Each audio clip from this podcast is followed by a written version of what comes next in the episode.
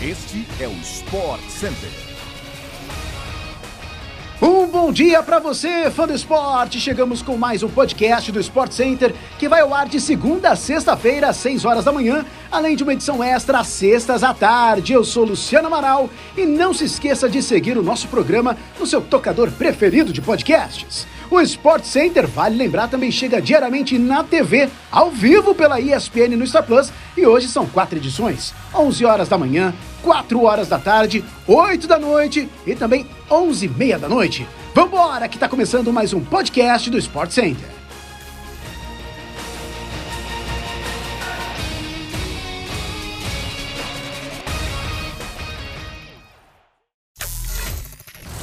Ramires anunciou oficialmente a aposentadoria dos gramados aos 35 anos. Em postagem nas redes sociais, o agora ex-volante fez um agradecimento aos clubes que defendeu e à seleção brasileira, pela qual esteve presente em duas Copas do Mundo, em 2010 e 2014.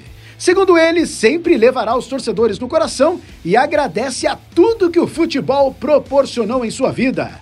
Ramires foi revelado pelo Joinville, onde se profissionalizou na equipe em 2006. Posteriormente, se transferiu para o Cruzeiro. Em 2009, foi negociado com o Benfica de Portugal e depois defendeu o Chelsea. Pelo clube inglês, conquistou grande parte dos títulos da carreira, como a Liga dos Campeões. Entre 2016 e 2019, atuou no Jiangsu Suning da China. O retorno ao Brasil aconteceu em meados de 2019 para defender o Palmeiras. Pela seleção, Ramires jogou duas Copas do Mundo, uma Copa América e foi campeão da Copa das Confederações de 2009. Nos Jogos Olímpicos de 2008, foi medalha de bronze. Torcidas organizadas de Cruzeiro e Palmeiras entraram em confronto na rodovia Fernão Dias, em Carmópolis de Minas, região centro-oeste de Minas Gerais, na manhã desta quarta-feira. A confusão ocorreu em uma praça de pedágio da BR-381. De acordo com relatos e imagens dos vídeos, o presidente da Mancha Verde, Jorge Luiz, seria um dos agredidos. No entanto, não há confirmação da identidade dos feridos. No vídeo vazado, torcedores do Cruzeiro pedem para parar com as agressões. A Polícia Rodoviária Federal foi chamada para intervir na briga e, de acordo com informações da polícia, foram quatro baleados. A Polícia Civil esclareceu que a ocorrência encontra-se em andamento e, tão logo os trabalhos de polícia judiciária sejam concluídos, as informações serão repassadas à imprensa. Quatro torcedores com idades entre 26 e 33 anos foram baleados e 10 com idades entre 30 e 50 foram feridos a chutes, socos e pauladas. Com uma grande festa da torcida, o São Paulo está a caminho de Córdoba, na Argentina, para a final da Copa Sul-Americana. O tricolor enfrenta o Independente Del Vale do Equador neste sábado.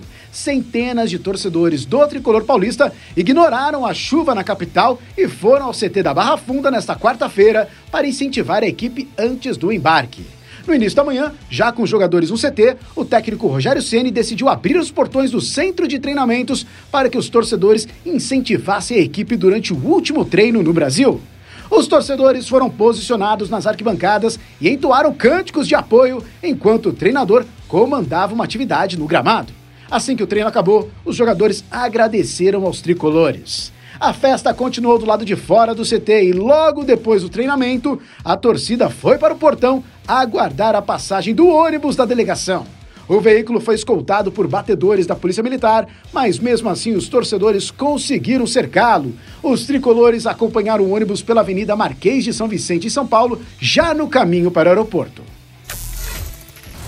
A brasileira Beatriz Haddad Maia venceu a tcheca Linda Noskova por 2 sets a 0, parciais de 6-1 e 7-5 na segunda rodada do WTA 250 de Tallinn, na Estônia, em quase uma hora e meia de partida na quadra central e garantiu assim vaga nas quartas de final. Beatriz terá pela frente na próxima fase a vencedora do duelo entre Bárbara Kresikova, da República Tcheca, e Marta Kostiuk, da Ucrânia, que se enfrentam ainda nessa quarta-feira na última partida da quadra principal da competição. O cearense Thiago Monteiro não conseguiu embalar após a conquista do Challenger de Gênova, no Saibro. Nessa quarta-feira, ele estreou no ATP 250 de Tel Aviv, disputado no piso duro e coberto, e acabou eliminado na estreia, superado em sets diretos pelo veterano espanhol Pablo Andujar, que marcou parciais de 7-6 e 6-1 em 1 hora e 39 de confronto. Os duelos do WTA 250 de Tallinn e ATP 250 de Tel Aviv, o fã de esporte acompanha na tela da ESPN pelo Star Plus. As emoções já começaram logo cedo, às 5 horas da manhã. E assim chegamos ao fim de mais um podcast do Sport Center. Voltamos nessa tarde no seu agregador favorito de podcasts. Até a próxima, fã de esporte!